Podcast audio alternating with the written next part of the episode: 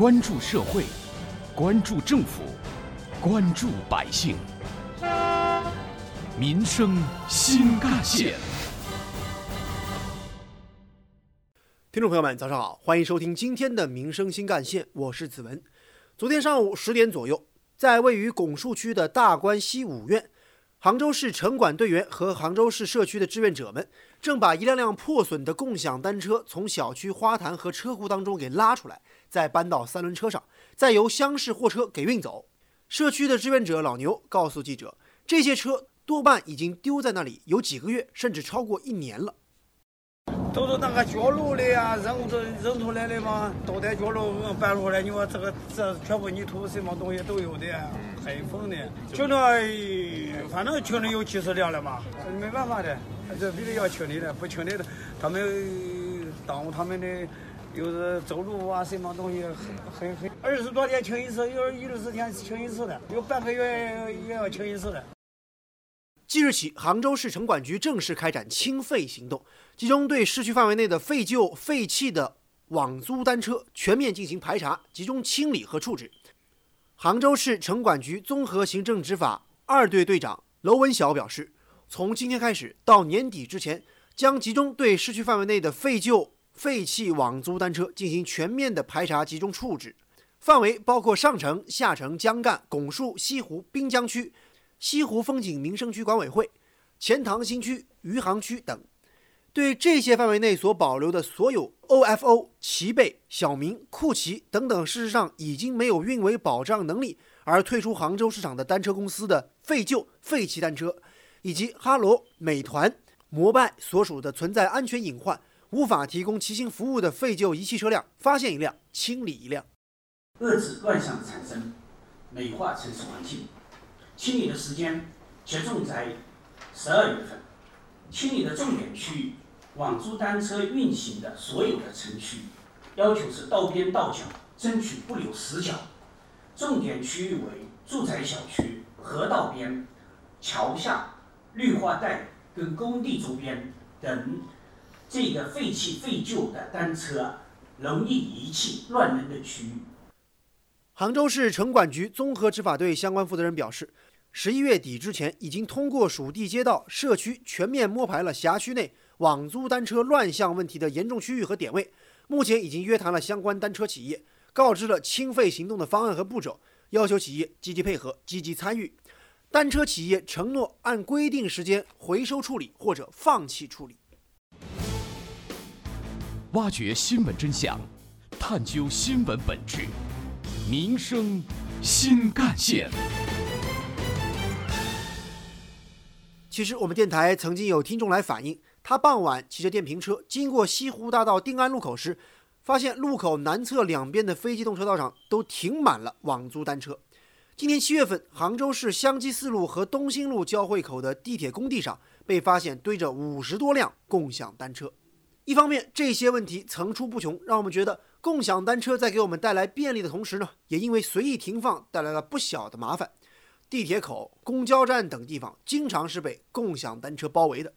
一些盲道甚至直接被他们拦截。一直以来，民生新干线节目都在关注这个问题。昨天，杭州市城管局召开了开展网租单车及共享单车清费行动新闻通报会，哈罗单车、摩拜单车、单车猎人、杭州市环保志愿者服务总队等参加。清废行动将从二零一九年十二月三日至二零一九年十二月三十日止。杭州此次针对共享单车清废行动的路径是这样的：对于清理出来的废弃单车，杭州市各区城管局设立本区的临时停放场所，城管各中队设置临时堆放点，临时堆放点时限最长不超过二十天，各单车企业组织力量及时将废弃单车清运。应当明确流程，城管系统内的人员将废弃的单车搬到路边。由我们的环卫保洁执法协管员外请的第三方将路边的废弃废旧单车相对集中，并统一朝向整齐停放在临时的停放点。二呢是企业回收，在临时停放点达到一定数量后，各区专人联系企业以及第三方运输的派车辆进行清理回收。联系过程中呢，我们也坚决做好。单车企业是否放弃车辆的全过程的视频录像等录音的证据的收集。对于没有及时被认领的共享单车，杭州市城管局也会根据之前与共享单车企业签订的承诺书，视为遗弃物进行废旧物品回收处置。据记者了解，目前杭州废弃共享单车的数量还真的不少。摩拜单车杭州负责人杭思佳就表示，杭州市区内该公司失联的单车数量大概有四千辆左右。单车的定位系统主要靠车锁上的太阳能电池供电，如果单车被长时间放置于室内，或者车锁就被损坏了，就很难再找到了。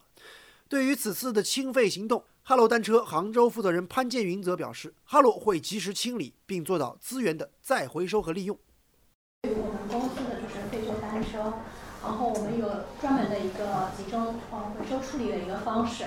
啊，我们有集中回收的报废仓。另外，我们跟那个中国再生新能源公司有产签过战略合作协议，就是未来我们这些车能够。就是把它给拆解掉，然后它的一些零部件，我会进行正常的一个回收流程。另外就是我们公司对于投放的那些共享单车，我们未来会将啊小区、呃桥梁，还有比如说河道，就是我们会做一个禁停区。呃，违规停放的话，我们第一次是警告，第二次会扣两块钱的一个处罚，然后超过第三次会有五元的那个扣费这种情况。